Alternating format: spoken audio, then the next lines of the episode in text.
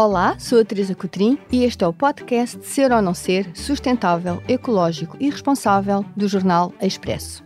A nossa convidada cansou-se de ser advogada para se dedicar ao mundo da sustentabilidade. Chama-se Margarida Couto e é presidente do Grace, Empresas Responsáveis. Olá, Margarida, bem-vinda. Obrigada Olá. por ter aceito o nosso convite. Olá, Teresa, obrigada eu pelo convite em nome do Grace. Comigo tenho também o nosso convidado residente Frederico Fezas Vital, diretor executivo do Centro de Inovação Social UNUS da Universidade Católica e que todas as semanas estará aqui para nos ajudar com comentários e sugestões. Olá, Frederico, bem-vindo. Bom dia, Teresa, bom dia. Sustentabilidade. Tanto numa só palavra. Queremos defender os direitos humanos? Acabar com todas as formas de pobreza? Lutar pela igualdade e pela diversidade? Queremos ter educação de qualidade, saúde e bem-estar? Ajudar a restaurar a natureza? Ter planeta, ter paz, ter prosperidade, ter futuro. Não é o que queremos todos? Junte-se ao Banco Montepio na sustentabilidade. Um caminho que começou muito antes da sustentabilidade ser e que nunca está terminado. Que precisa de si, de nós, de todas as pessoas agora. Vamos? Somos Sustentabilidade. Banco Montepio. Valores que crescem consigo. Caixa Económica Montepio Geral, Caixa Económica Bancária S.A. designada por Banco Montepio, registado junto do Banco de Portugal com o número 36. A Margarida Couto é mãe de cinco filhos, uma menina e quatro rapazes. Diz que a sua melhor qualidade é ser presidente do Grace, tem muito sentido de humor e pratica exercício por convicção. É licenciada em Direito e pós-graduada em Estudos Europeus pela Faculdade de Direito da Universidade Católica de Lisboa. É sócia fundadora da Sociedade de Advogados Vieira da Almeida Associados, que integra desde 1988, sendo a sócia que lidera a área de prática de economia social e direitos humanos. É CEO da Fundação Vasco Vieira da Almeida, sendo a sócia responsável pelo programa de Pro Bono e de Responsabilidade Social da Vieira da Almeida. Desenvolve uma extensa atuação de voluntariado, estando frequentemente envolvida nos órgãos dirigentes de instituições sem fins lucrativos, sendo presidente do Grace desde janeiro de 2018. Sendo a assinatura do Grace Empresas Responsáveis, perguntava-lhe se em Portugal existem muitas empresas irresponsáveis. E se sim, o que devem fazer para ser responsáveis. Obrigada, Teresa. Uh, é assim, uh, não sendo muito politicamente correta, porque eu não sou em geral, uh, a resposta curta é sim. Existem muitas empresas irresponsáveis. acho que existem desde sempre. A boa notícia é que existem cada vez menos. Ah, porque eu acho que as empresas começam a compreender que o papel delas na sociedade mudou uh, e que ser irresponsável durante muito tempo já não é uma opção, uh, porque não assegura a sua sobrevivência. E, portanto, para uma empresa, é muito mais fácil uma empresa irresponsável tornar-se responsável do que uma empresa responsável passar a ser irresponsável. Portanto, acho que apesar de tudo, temos aqui um copo meio, meio cheio. Há muitas, mas é um caminho que se pode fazer. Verifiquei também que duplicaram o número de associados. A minha pergunta é, portanto, neste momento penso que são 298. Exatamente, quase quase 300, quase, que é, quase 300. é, o nosso, é o objetivo que vamos ultrapassar. Era o objetivo do final deste ano, mas vamos ultrapassar. O Grace é a boia de salvação, no sentido em que vêm aí novas regras da Comissão Europeia e, portanto, as empresas estão com medo e não sabem muito bem o que fazer e então pensam aqui, o Grace pode ajudar-me a, a, mudar as minhas práticas? O, o Grace não é uma boia de salvação, o Grace é uma prancha de surf. Uh, basicamente, a visão do Grace é que as empresas uh, podem e devem surfar a onda da sustentabilidade, uh, no sentido de estarem à frente e de aproveitarem as verdadeiras oportunidades que estão escondidas atrás dos desafios de sustentabilidade. A, a visão da boia é uma visão de sobrevivência, é quase que uma visão de compliance, não é? Fala-se muito, enfim, agora há muitas leis à volta da sustentabilidade e temos que sobreviver a esta legislação legislação, portanto precisamos da boia.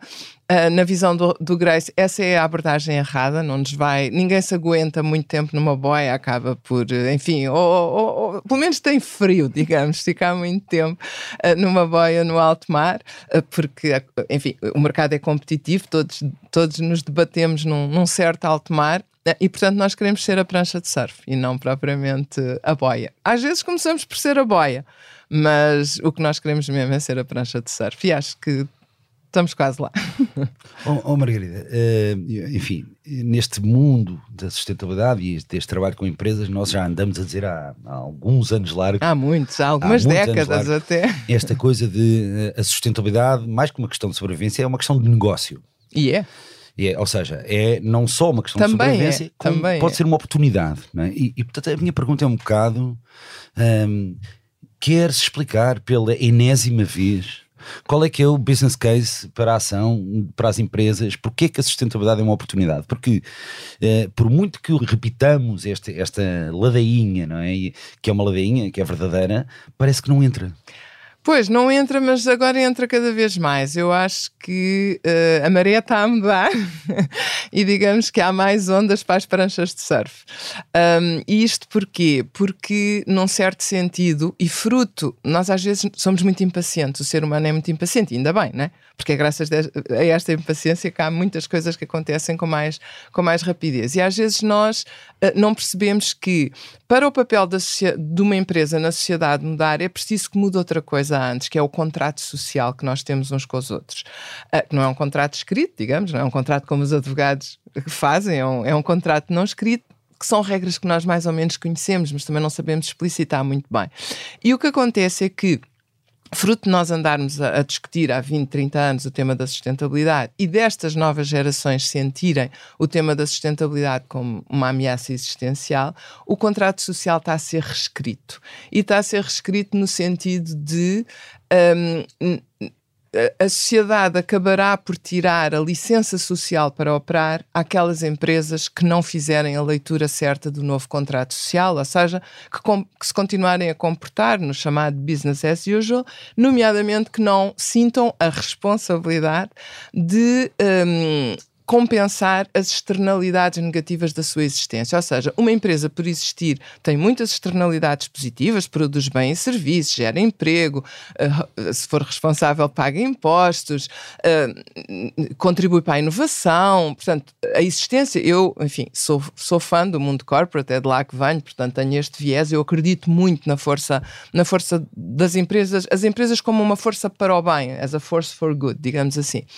Uh, mas elas também, por existirem, têm muitas externalidades negativas. E o que se passa é que, de antes, a sociedade tolerava que essas externalidades negativas, fosse no ambiente, fosse nas pessoas, os burnouts, o que fosse, não tivessem que ser compensados pela própria empresa. Ou seja, havia ali um trade-off implícito e o contrato social aceitava isso entre os benefícios grandes que a empresa por existir causar e ok, isso tinha um preço e o preço eram muitas externalidades negativas. Quando tu começas a perceber que essas externalidades negativas conduzem à dilapidação dos recursos existentes e conduzem a que as próximas gerações possam não ter um futuro, um futuro que tem todo o direito a ter, como todas tivermos, aí a coisa muda. E, portanto, às vezes eu nem acho que é só um tema de oportunidade de negócio, que já lá vamos e também há. Começa por ser um tema quase de sobrevivência, porque nada é mais insustentável que uma empresa falida não é? E uma empresa que não leu o contrato social e que perde a licença para operar, e a licença para operar uh, parece aquela, aquele livro do Hemingway, é que perguntaram, uh, então e como é que a tua empresa faliu? E, ele, e lá o personagem responde, olha, primeiro devagarinho e depois de repente. E é isto que acontece com a licença para operar. Nós vamos perdendo a licença para operar e depois um dia essa licença cai e a empresa acaba por não ser sustentável porque, pura e simplesmente, passa a expressão, vai ao charco.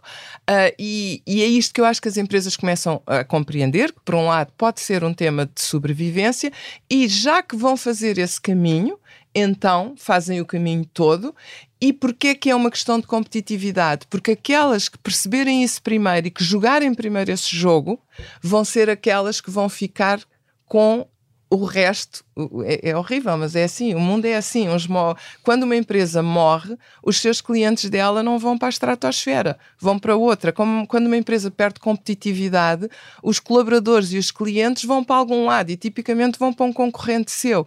E é por isso que isto é um tema de competitividade, porque que, às vezes até é pela negativa. Se eu, no meu setor, sou, sou a empresa que estou à frente em termos de sustentabilidade e com isso atrai mais clientes, atrai financiamento bancário mais barato, atrai mais colaboradores, enfim, atrai outro tipo de fornecedores, eu estou a ganhar uma vantagem competitiva face aos meus concorrentes. E eles estão a perdê-la para mim.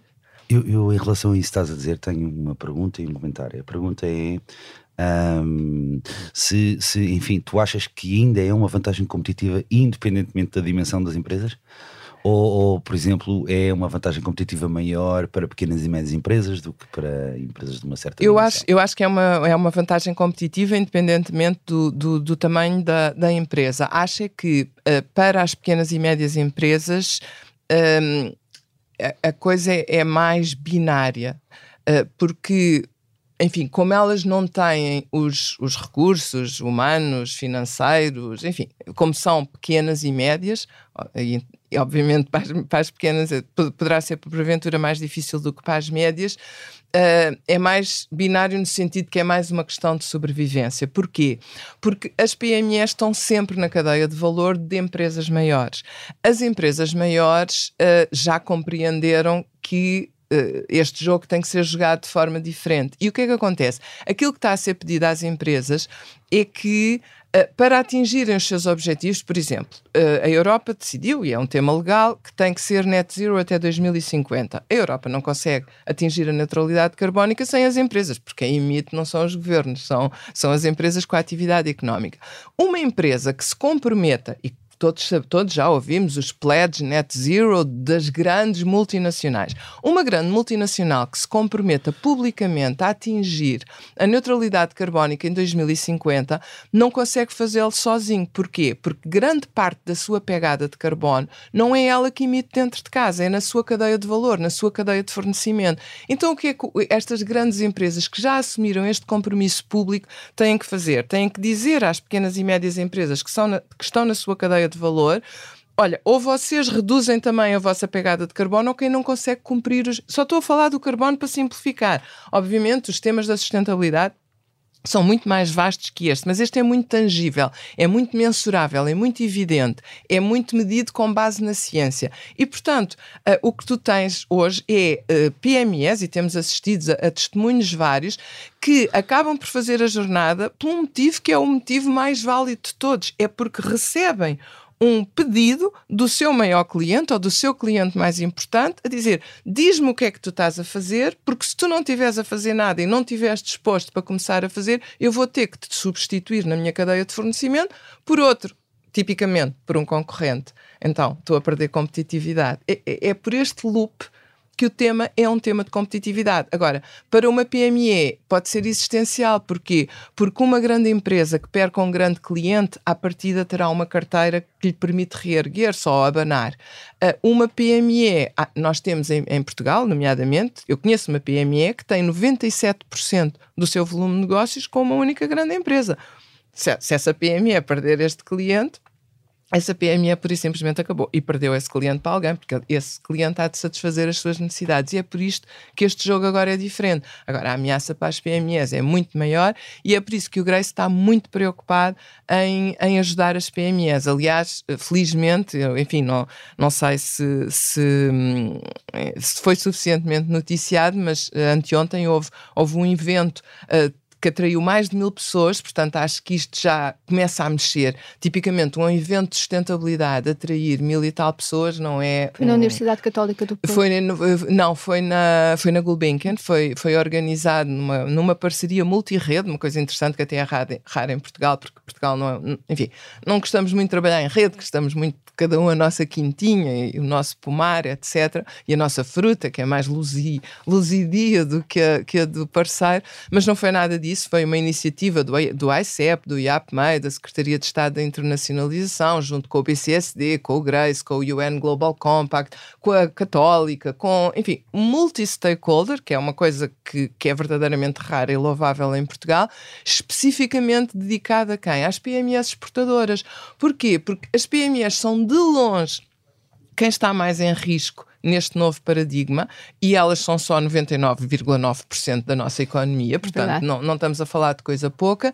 E as PMEs exportadoras estão na linha da frente deste embate. Porquê? Porque tipicamente exportam para mercados mais sofisticados que o nosso. E se são mercados mais sofisticados, são mercados mais exigentes nos temas da sustentabilidade. E, portanto, nós, para sair da crise anterior, uh, virámos, nós, o tecido empresarial, nomeadamente as PMEs, viraram-se para a exportação. Ao virarem-se para a exportação, entraram em cadeias de valor espetaculares, mas muito sofisticadas, e agora não podemos perder essa corrida por não estar a acelerar uh, na jornada de sustentabilidade. E isso é mesmo incontornável. Uma PME que não desenvolva rapidamente, não tem imenso tempo para fazer, uma jornada de sustentabilidade que possa mostrar aos seus clientes, vai sair da cadeia de valor desses clientes, que são dos melhores. Pode ficar na cadeia de valor dos outros, mas não são esses os clientes que lhe vão interessar manter. Falou há pouco de burnout. Uh, o Grace tem vários kits para empresas e um deles é de saúde mental. Portugal tem uma prevalência de 23% de perturbações de foro psiquiátrico. Uh, portanto, este tema ainda é um pouco um estigma. Portanto, há o medo de ser visto como diferente, como incompetente, como uh, fraco. Como fraco. Portanto, a ansiedade penso que ronda aos 16,5%, a depressão 11,8%. Isto implica baixas, reforma. Uh, mas o ponto que eu gostaria de tocar aqui é que do burnout, porque Portugal é o quinto país que mais horas trabalha na OCDE. Uh, o Estado Health Report 2002 revela que metade dos portugueses, portanto 57%, já estiveram perto de sofrer um burnout. As empresas estão atentas. Uh, o, que é, o que é que está a mudar isto? Porque há, há, aquela tendência do multitasking, do ficar a trabalhar até tarde, de ser uma espécie de malabarista e equilibrista que vê o WhatsApp, vê o e-mail, vê. Portanto, as pessoas acabam por até ter um pouco medo de perder o, o emprego se não estiverem neste ciclo.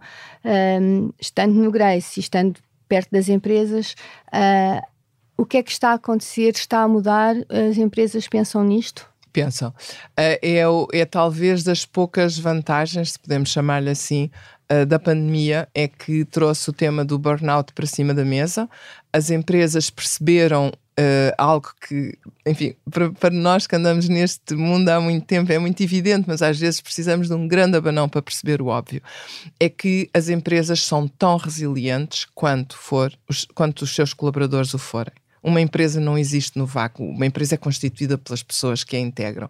E, portanto, com a pandemia e com aquilo que foi exigido às famílias que ficassem em casa com os filhos, sem nenhum tipo de ajuda, porque tínhamos é que estar isolados, portanto, não, não havia. Ajuda éramos, enfim, os filhos a ajudarem os pais ao não ir à escola, os pais a terem que ser professores e tudo ao mesmo tempo é evidente que tornou, enfim, levou muitas pessoas ao, ao, ao, burnout e as empresas perceberam que a sua resiliência estava posta em causa. Houve muitas empresas que sentiram um abanão maior por terem tido mais pessoas em burnout. E eu acho que isso levou as empresas a consciencializar a importância de olharem para esse tema. Não é que esse tema não estivesse sempre lá, sempre houve burnout, mas era atirado para baixo do tapete e muito com o argumento que era para proteger o colaborador.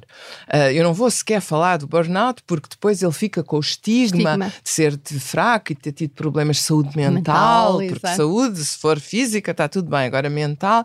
E a, a pandemia normalizou porque eu acho que to todos os que foram expostos a, a um stress muito grande durante a pandemia, claro que não foi igual para toda a gente, mas houve muitas famílias. Eu acho que só, só quem teve que ficarem, uh, uh, todas as famílias que tiveram que trabalhar a partir de casas pequenas, com filhos pequenos, uh, se não tiveram burnout, onde, onde ter estado lá perto. E, no entanto, a economia teve que continuar a funcionar. E as empresas tiveram que aprender que, afinal, a saúde mental dos colaboradores era do seu próprio interesse, era do interesse do seu negócio. Cá está, voltamos ao tema do negócio. E, portanto, nós podemos ver o tema pelo lado da oportunidade. Eu vou, eu vou endereçar um tema, porque aquele, aquele tema cria-me uma oportunidade de negócio, de economia circular. Vou transformar aquilo que antes eram perdas que eu deitava fora num novo produto. É uma oportunidade, portanto, aproveitei a sustentabilidade para criar um novo negócio, mas também posso olhar ao contrário. É isto é uma ameaça ao meu negócio, porque se os meus colaboradores forem para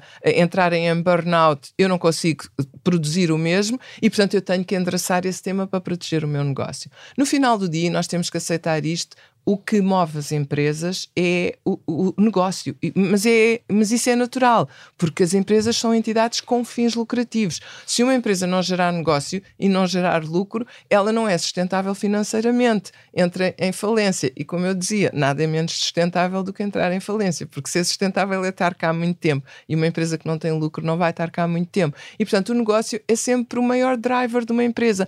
E isso deve ser descomplicado, deve, ser, deve deixar de ser visto como ah, as empresas só se importam com o dinheiro e, como tal, não são a force for good. Não, claro que as empresas têm que se importar com o dinheiro, porque se as empresas não gerarem riqueza, não criam emprego, não podem aumentar salários, não podem investir em, em inovação. Portanto, temos que também olhar para as empresas de uma outra forma, porque elas começam a olhar para si próprias de uma outra forma. Por falar em salários, uh, um dos pontos mais preocupantes a nível da responsabilidade das empresas são os salários.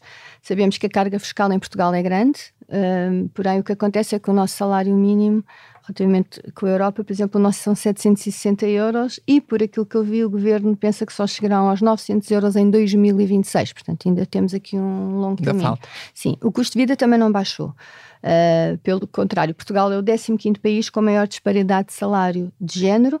O Jornal Expresso, em abril, noticiou que as desigualdades nas grandes empresas quase duplicou. Os, os presidentes executivos já ganham mais 36 vezes do que os trabalhadores.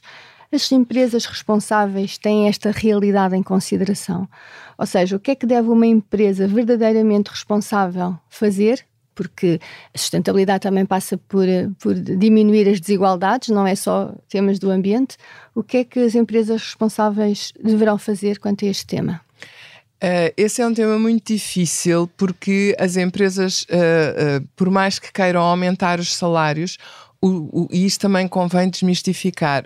É evidente que eu acho que enfim, as empresas responsáveis não pagam muitas vezes melhor aos seus colaboradores, não porque sejam eh, malévolas, não porque gostem que os seus colaboradores vivam com dificuldades, mas por e simplesmente porque para se manter competitivas não podem. E muito disso tem a ver com a carga fiscal, ou seja, cada vez que uma empresa aumenta em 100 euros o seu colaborador, ela aumenta os seus custos em 100 euros mais a segurança social, portanto são 123 euros, eh, grosso modo, e o trabalhador recebe mais 50 euros se receber, provavelmente até menos dependendo do escalão onde se encontra, porque hoje, para se estar num escalão alto em Portugal, não é preciso ganhar muito dinheiro. E, portanto, uma empresa faz um esforço, de, imaginemos, de 120, 130 euros para que um colaborador tenha um impacto positivo de 40, 50 euros que não é grande coisa. Para ser um impacto de 200 euros, a empresa tem que fazer um esforço brutal. A carga fiscal em Portugal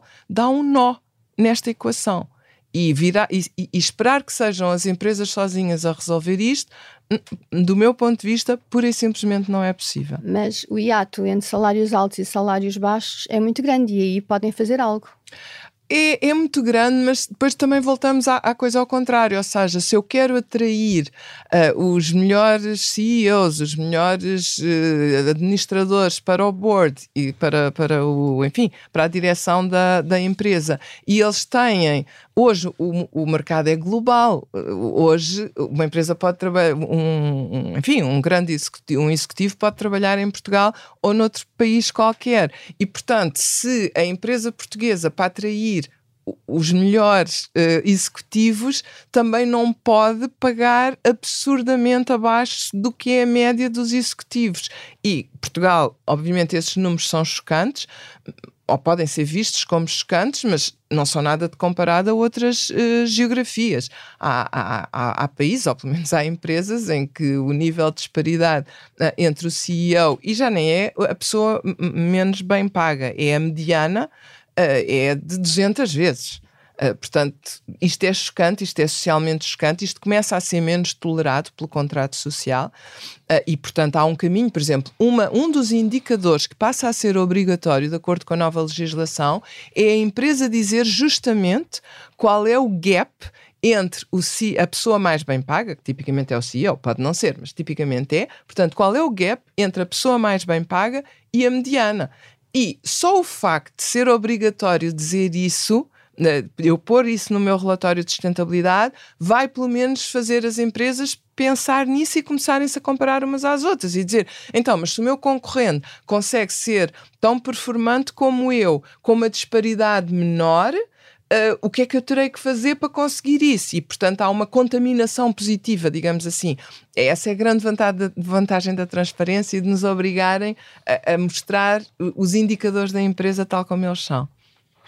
Margarida, há pouco falámos aqui desta idiosincrasia que existe em Portugal, dos nossos pomares, das nossas quintinhas e da dificuldade que existe em trabalharmos em rede. Em trabalharmos em rede. E, enfim, todos sabemos que uh, os desafios que temos pela frente implicam necessariamente trabalhar em, em rede, de forma convergente. Aliás, é isso que está na base. De, um, de, uma matriz como os Objetivos de Desenvolvimento Sustentável. Exatamente. É, há um apelo uh, a que todos os setores da, da economia trabalhem em conjunto. O GRACE tem aqui um papel fundamental nesta, digamos, gestão e coordenação e ativação de diferentes setores. Qual é que é o segredo? Porque uh, existem enormes dificuldades enormes bloqueios a esta colaboração. Como é que vocês fazem e que exemplo bom é que têm para dar? Olha, eu andei muito tempo a tentar descobrir qual é a fórmula do sucesso, porque o Grace tem de facto essa, essa capacidade que eu, eu própria, enfim, quando, quando cheguei à, à direção do Grace, não, não, não percebia muito bem como é que isso podia acontecer num cenário em que geralmente não acontece. Uh, e descobri uma coisa que uh, eu acho que é mesmo verdade. Uh, em primeiro lugar, nos temas da sustentabilidade, um mais um é sempre maior do que dois. Portanto, a matemática que nos ensinaram na, ou a aritmética que nos ensinaram na escola não funciona em matéria uh, de sustentabilidade. Porquê? Porque não há nenhum desafio que tu consigas resolver sozinho. No mínimo, tu tens que o resolver em conjunto com os players da tua indústria sei lá, a indústria têxtil tem desafios brutais relacionados com mil temas que não temos tempo aqui para falar. Não vai ser uma, uma empresa de têxtil, por mais espetacular que seja, que vai resolver sozinha. Portanto, a colaboração, ou seja, com certeza tem que haver competition, competição, mas tem que haver, para os temas da, da sustentabilidade, co-petition, colaboração em Uh, competição. O que, é que, o que é que é a grande força do Grace que faz uh, este efeito multiplicador? É que cria, o, o, Grace acaba por ser um, um, espaço acolhedor de partilha de práticas. E a melhor forma de aprender em matérias de sustentabilidade é as empresas é umas com as outras. Porque tu, ao aprenderes com uh, o teu concorrente, o teu fornecedor, o que seja, tu percebes uh, o que, é que, o que é que funcionou, se funcionou com ele, provavelmente vai funcionar contigo, e não é um espaço de concorrência, é um espaço de, de colaboração. E, portanto, a aprendizagem que resulta da partilha de boas práticas, estarmos todos sentados à volta da mesma mesa, a discutir problemas que são problemas comuns de todos, depois saímos dali e claro que nos vamos gadanhar no mercado, porque claro que uh, continuamos a ser concorrentes e ainda bem, porque em, em primeiro lugar, porque senão seria anticoncorrencial, uh, e em segundo lugar, porque isso é que cria o bem-estar social. O que cria bem-estar social é as empresas competirem umas com as outras para se, para se ultrapassarem a si próprias e pelo menos ultrapassarem o seu concorrente. Mas na área da sustentabilidade, a partilha e aquilo que se, o acelerador que é uh, o fenómeno da partilha é absolutamente surpreendente. Até para mim, pronto, sou uma pessoa colaborativa por natureza, foi surpreendente. E essa colaboração vai um bocadinho além de, de, empresas entre si, ou seja, é a colaboração entre diferentes setores. É isso, entre diferentes setores, entre diferentes tipologias de stakeholders. Ou seja, o Grace teve a felicidade ao longo dos anos, o Grace tem 23 anos, portanto já não é uma criança, de ter nascido assim. Ou seja, ter nascido. Eh, eu, eu se tivesse que resumir o Grace, diria que é um construtor de pontes. Sempre foi. Uh, nós temos um grande mapeamento, por exemplo, da economia social, porque nascemos pelo S. Claro que hoje já não há o S e o E e o G, não podes, não podes ter um pilar, não, porque não há silos. Hoje o, o, o Grace não se posiciona no S, posiciona-se no ecossistema ESG, mas nós nascemos no S, efetivamente. E, portanto, temos um grande mapeamento da economia social, temos um, um, muitas parcerias com players que são fundamentais, que são as autarquias. As autarquias, porque hoje a sustentabilidade é um tema, tu tens que pensar global, mas atuar local. Quem conhece os problemas do seu ecossistema empresarial local são as autarquias. O ecossistema empresarial local não consegue relacionar-se bem com a sua comunidade se não tiver pontos com as entidades da economia social que tornam aquela comunidade mais resiliente, que evitam a pobreza, que seguram os temas da saúde mental, enfim, o que quer que sejam os problemas daquele ecossistema local e, portanto, este, não é só esta parceria multi-stakeholder, é esta parceria multitipo de stakeholder. Nós juntamos ONGs com empresas, grandes, pequenas, médias, com municípios, com players incontornáveis, o IAPMEI, o ICEP, o, uh, o Banco de Portugal, a CMVM, ou seja, tudo aquilo que é relevante para uma empresa, não, o, o Grace consegue juntar. E eu acho que muitas vezes é por isso que também as empresas vêm ter com o Grace porque percebem que já não conseguem fazer as coisas sozinhas e que ao entrarem no Grace não é que passam a deixar de fazer sozinhas, a fazer ligeiramente acompanhadas. É têm uma plétora de possibilidades à sua frente e descobrem oportunidades que elas próprias não sabiam que existiam, inclusive para trabalhar a, sua comunidade. Quanto é que uma empresa paga uh, para pertencer ao Grace? Pouquíssimo. no Grace temos um princípio de não querermos que a cota seja uma barreira à entrada e não queremos mesmo. Obviamente que, como tudo, uh, as, enfim, a, a, progressividade existe, ou seja, as empresas maiores pagam uma cota mais significativa do que as empresas mais pequenas. A cota das empresas mais pequenas começa nos 250 euros para empresas jovens. Por mês ou por, por ano? Por, por ano, ano, por ano, por ano. Um, a cota, uh, portanto, a cota de entrada, digamos assim, é 250 para empresas que tenham nascido não há muito tempo ou que não tenham ainda 2 milhões de volume de negócios e depois passa a 500 euros quando passam essa barreira. Mas para ter uma noção, a cota mais alta do Grace paga por empresas que têm mais de 50 milhões de de, de, revenue, de receita, que infelizmente em Portugal não são assim tantas, eh, é 3.500 euros por, eh, por ano. Eh, e, o, e, sobretudo, o tema é que o valor que qualquer empresa retira de estar no Grace é drasticamente, não é superior, é drasticamente. Eu sei que não me fica bem dizer isso, sou presidente do Grace, mas eu não sou. Eu estou presidente do Grace, eu saio do. O meu mandato está a terminar, portanto, não, não, não, enfim, não me fica tão mal, se calhar, dizer isso por estar mesmo no, no fim, mas eu acredito verdadeiramente que o valor extraído de estar no Grace é bastante superior ao, ao valor da cota. A cota, eh, enfim, tem que existir porque o Grace vive das cotas dos seus associados e, claro, que estas coisas, muito do que o Grace faz é na base do voluntariado, não há ninguém que esteja nos órgãos sociais do Grace de forma remunerada e acreditem que são muitas horas. não sou só eu, a, a, a direção do Grace tem 15 elementos e todos, mas todos dão muitas horas ao Grace e claro que se tivéssemos que pagar o tempo dessas pessoas a cota seria totalmente diferente, mas temos pelo menos que sustentar uma equipa, como é evidente, porque não, nada se faz sem pessoas, felizmente, ainda bem, ou seja, uh, acho que nunca vai acontecer o tempo em que tudo se faz com máquinas e nada se faz com pessoas, as máquinas ajudam a poupar algum, alguns recursos, sem dúvida, mas, mas pronto, vivemos das cotas, mas uh, não queremos mesmo que a, que a cota seja uma barreira à entrada. Como tem aqui a parte do mapeamento social, eu vi no vosso site que as alterações climáticas têm impacto na saúde. Um estudo da Organização Internacional do Trabalho, OIT, com o título Trabalhar num planeta mais quente, o impacto do stress térmico na produtividade laboral, menciona que uma subida de temperatura aumenta os riscos profissionais e reduz a produtividade em 22%. Uh, sem falar na poluição, né? nós sabemos o, ruído, uh, as doenças respiratórias. Uh, como é que as empresas podem atuar nesta, nesta matéria? As empresas podem atuar começando, cá está, por compensar e reduzir as suas externalidades negativas.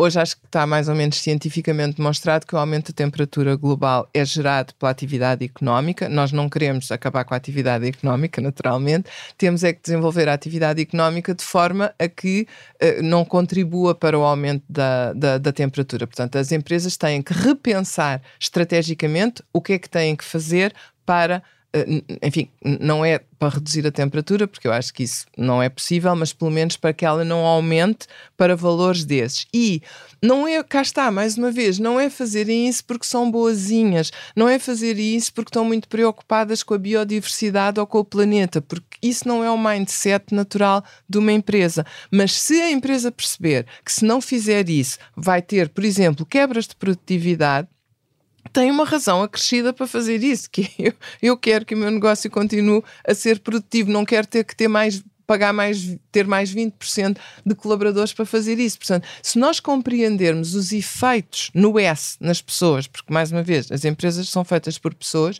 é, é, um, é mais um driver para as empresas se preocuparem de forma estratégica com o, homem, o tema, que é o mais estressante porque é aquele que temos menos tempo, do aumento da, da temperatura. Mas devem fazê-lo e é natural que o façam a pensar no seu negócio. Eu quero as minhas pessoas produtivas, porque isso é importante para o meu negócio não é só por isso, e claro que há, há, executivos mais inspiradores que querem, pelas razões ditas as certas, que é de facto deixar um planeta melhor aos filhos e aos netos, e claro que tudo isso deve ser um grande motivador. Mas um executivo, no final do dia, é pago para criar valor e não consegue criar valor se não contrariar esses drivers de destruição de valor. Portanto, no final do dia, o que estamos a pedir aos executivos é que façam aquilo que sempre fizeram: cumpram os seus deveres fiduciários. São é deveres diferentes, que se cumprem de maneiras diferentes. Oh, oh Margarida, nesse, nesse caminho não é, que as empresas têm e têm de facto um papel central nesta, nesta questão da sustentabilidade, uh, também são ajudados pela regulamentação e, e pelo governo. E pelo, é verdade, vamos sempre parar a, a, ao chicote, ao chicote e a cenoura. E agora vou chamar um bocadinho a jurista que há em ti. Exato, a advogada não existe, ti, mas a jurista nunca morre. A jurista que permanece em ti e que, para que me digas um bocadinho, eu, eu tenho sentimentos ambíguos em relação à regulamentação. Por um lado, acho que a regulamentação é é fundamental de facto para até apontar eh, direções.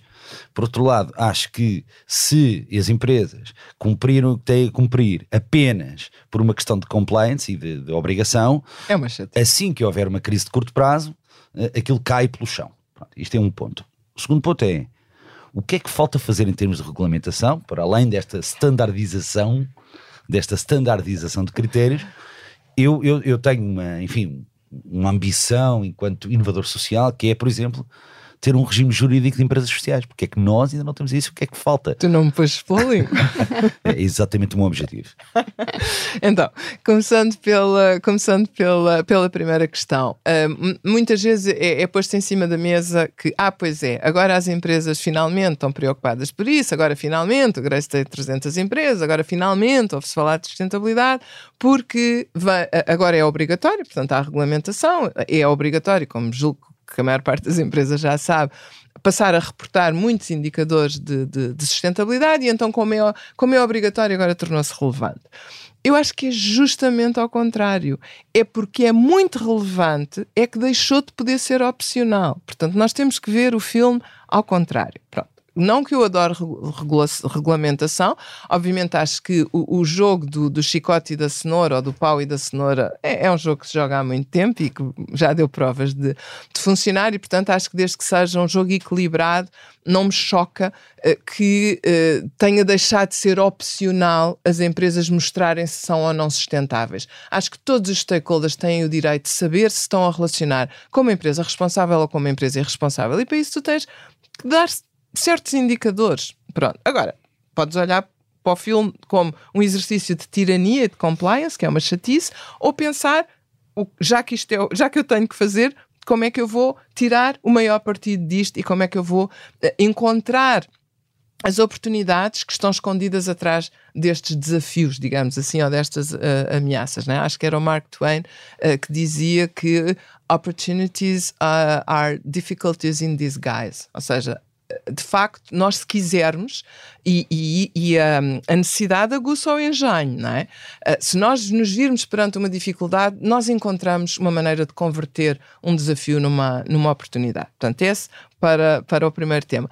Para o segundo tema, de facto, há coisas em que a regulamentação se calhar é mais e há outras em que a regulamentação se calhar é menos. Uh, quem me conhece sabe que o tema das empresas, por isso, é que, por isso é que eu disse não me pus pela língua, o tema das empresas sociais é um, é um tema que vive no meu coração há, há no meu vive também noutras geografias, mas, mas vive no meu coração há muitos, muitos anos Uh, tenho tido muitas lutas, uh, enfim, lutas mesmo, uh, relacionadas com a criação desse estatuto da, da, empresa social. Acho que é um estatuto que faz falta a Portugal. esses híbridos, portanto, no fundo, a empresa social é aquilo que tu dizias, ou seja, é, é, é a capacidade de, de, uma empresa fazer a fusão do, do, dos dois lados da equação, portanto, o lado mais de inovação social, mas sem manter a sua característica de empresa e ter, e ter fins lucrativos. Um, eu não posso falar assim imenso disso, mas estou com mesmo muita esperança. Eu já tive várias vezes esperança, mas agora estou mesmo com muita, muita esperança de que não demorará muito até Portugal ter um, um estatuto de empresa social. Já não vamos ter o primeiro país, que é um bocadinho irritante, porque podíamos ter sido, um, mas também é ao contrário. Se calhar o facto de ter havido outro país, outros países que já adotaram uh, o estatuto permite-nos aprender é também, isso, é? permite-nos sentir-nos mais confortáveis em ir para um território que, que, que ainda é desconhecido uh, e que atenção tem vários inimigos. Não é, é curioso ver que as, as, uh, enfim, os stakeholders que não gostam das empresas sociais não são aqueles necessariamente aqueles que nós uh, esperaríamos. Ou seja, há um lado da economia social uh, que vê as empresas sociais não como um bom híbrido, mas como uma ameaça, como deixar o conceito do lucro uh, entrar na economia social. Uma visão mais romântica e Exatamente, pura, é? isso, exatamente. Como se uh, o lucro fosse algo impuro, uh, quando cá está. Eu acho que o lucro não é uma coisa má em parte nenhuma da economia. o lucro é tão bom quanto o uso que for feito dele. e se eu tiver muito lucro e ele for utilizado sobretudo a reinvestir na minha resposta social, venha ao lucro. Um, e acho que é esta mentalidade que tem que se mudar, mas é um caminho que se faz caminhando. E com histórias de sucesso, por cada história de sucesso ficamos mais tranquilos. E como sabes, o Portugal de Inovação Social, se há coisa que trouxe à luz do dia, é que é perfeitamente possível tu criares uh, riqueza social e riqueza económica e fazeres este ciclo virtuoso da riqueza económica alimentar a riqueza social, sem que deixe de remunerar quem investiu em ti, nem que seja para recuperar o dinheiro. Porque substituir o filantropo pelo investidor social é reciclar o dinheiro. Enquanto que um filantropo faz filantropia e é fantástico, mas aquele dinheiro acaba, a sua utilidade acaba ali. Um investidor social que investe, recebe de volta a prazo, porque é um investidor mais paciente, recebe de volta e usa para reinvestir, vai reciclando o dinheiro. E hoje, na economia circular, reciclar é bom, não é mau. E portanto, se aprendermos a reciclar o dinheiro e deixarmos de ter esta aproximação, uh, se calhar ao lucro, um bocadinho enviesada, que eu acho que já não acompanha os novos tempos, até porque hoje a economia social é feita de grandes empreendedores, de pessoas muito qualificadas, que são uma geração sonhadora, mas concretizadora, que estudou, eh, que, que, sabe o que é que quer fazer. Portanto, é todo um sangue novo que, se nós os deixarmos entrar, eh, acho que vamos fazer muito pela, pela economia. Margarida, estamos a chegar ao fim. Tem alguma coisa que gostasse de acrescentar? Não, queria só, enfim, a, a, a, conversa é com as, com as cerejas, queria só a dizer que, de facto, é muito importante que as empresas tenham este novo olhar sobre a sustentabilidade. Uh, eu acho que os colaboradores das empresas, nós não vamos poder resistir, por muito que quiséssemos, não vamos poder resistir à geração Z. Eles já estão a entrar no mercado de trabalho, eles vão crescer e eles vão, juntamente com os millennials, eles vão constituir, uh, salvo erro, em 27 ou 28, mais de 70%, 72%, salvo erro, da força de trabalho. Temos que nos habituar a eles, eles são diferentes eles querem coisas diferentes da vida e eles querem coisas diferentes das empresas. E eles estão aí à porta e nós não lhes podemos fechar a porta sob pena de não renovarmos uh, as nossas organizações. E, portanto, é bom que nos preparemos para o que aí vem, porque se não fizermos isso, também não vamos ser assim tão sustentáveis. Muito obrigada, Margarida. Obrigado. Obrigada eu. Passando agora a palavra ao Federico, quais são ou qual é o tema quente desta semana? Olha, um bocado relacionado com este tema da falta da competitividade, eu há pouco tempo vi uma notícia uh, na qual se dava conta de um atraso significativo no reembolso de alguns apoios concedidos por fundos europeus, uh, nomeadamente enquadrados no Portugal 2020. Uh, e fundos concedidos pelo IAPMEI. E a razão pela qual havia estes atrasos era a acumulação de trabalhos no Compete. E isto fez-me pensar no tema que é sempre que há uh, uma iniciativa privada, uma iniciativa de empreendedorismo, uma empresa, uh, sempre que alguém tem, no fundo, a capacidade de criar uh, alguma inovação no contexto empresarial, sobretudo aquilo que vem a lume no início é sempre os problemas com os quais nos defrontamos, seja a nível estrutural, ineficiência do sistema do governo, a incapacidade de dar resposta às necessidades mais essenciais de, dos empresários, as burocracias, falta de acesso a financiamento, seja numa fase mais avançada do negócio, a incapacidade de escala e de crescimento dos negócios. E, e, o ponto que me fez refletir um bocadinho é: eu ouço muito poucas vezes os empresários e os gestores dizerem coisas do género o nosso modelo não está bem desenhado, a nossa proposta de valor não está bem construída, nós não fomos eficientes ou não tivemos capacidade de desenhar um projeto e um plano viável.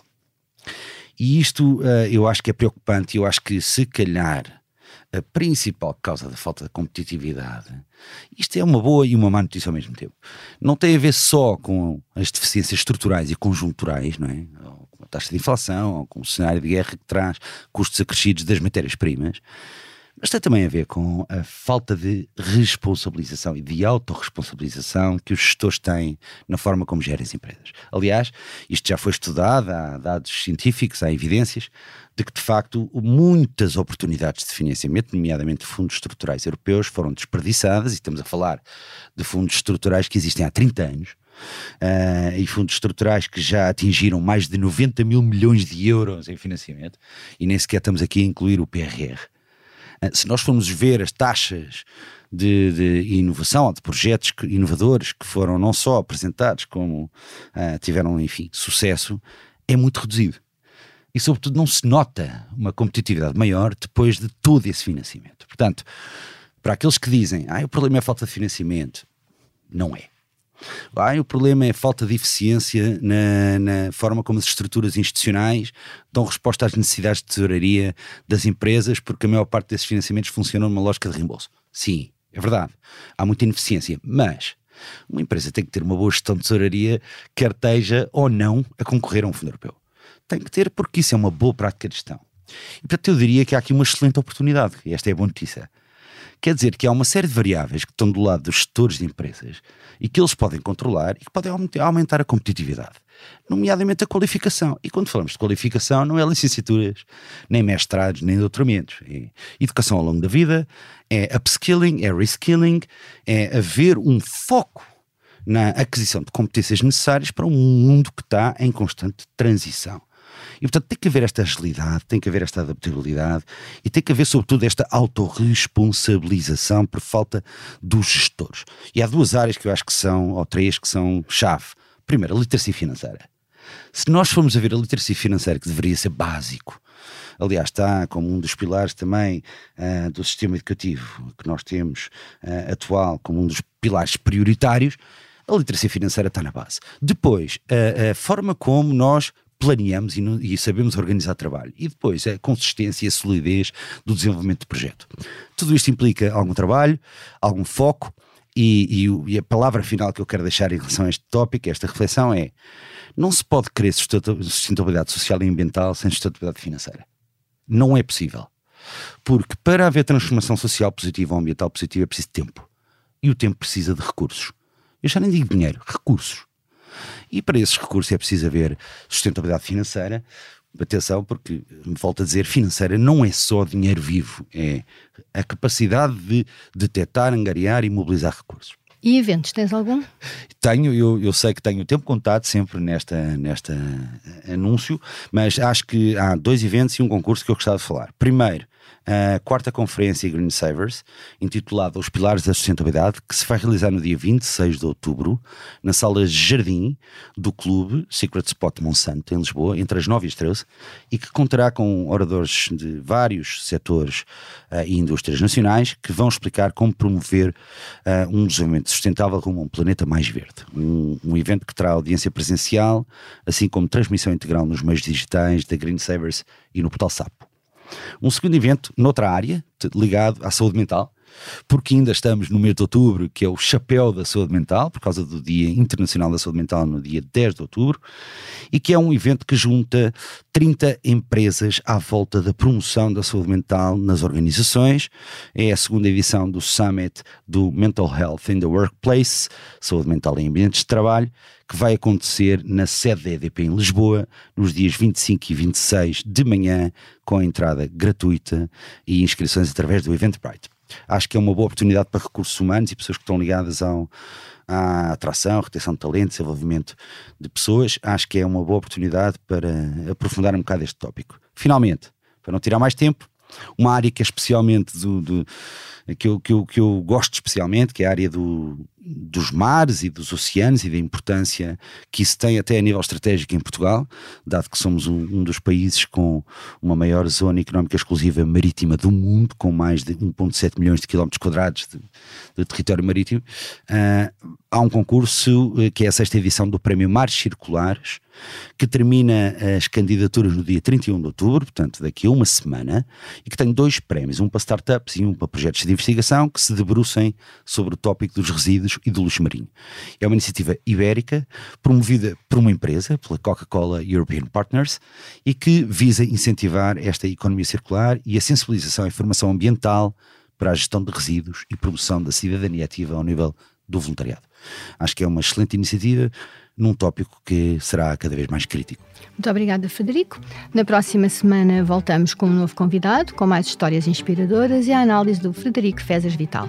Eu sou a Teresa Cotrim, a sonoplastia esteve a cargo de Salomé Rita e João Ribeiro e a coordenação é de Pedro Sousa Carvalho e Joana Beleza.